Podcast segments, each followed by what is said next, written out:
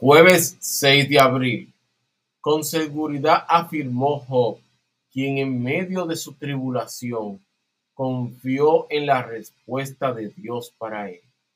Yo conozco que todo lo puedes y que no hay pensamiento que se esconda de ti. Job 42.2.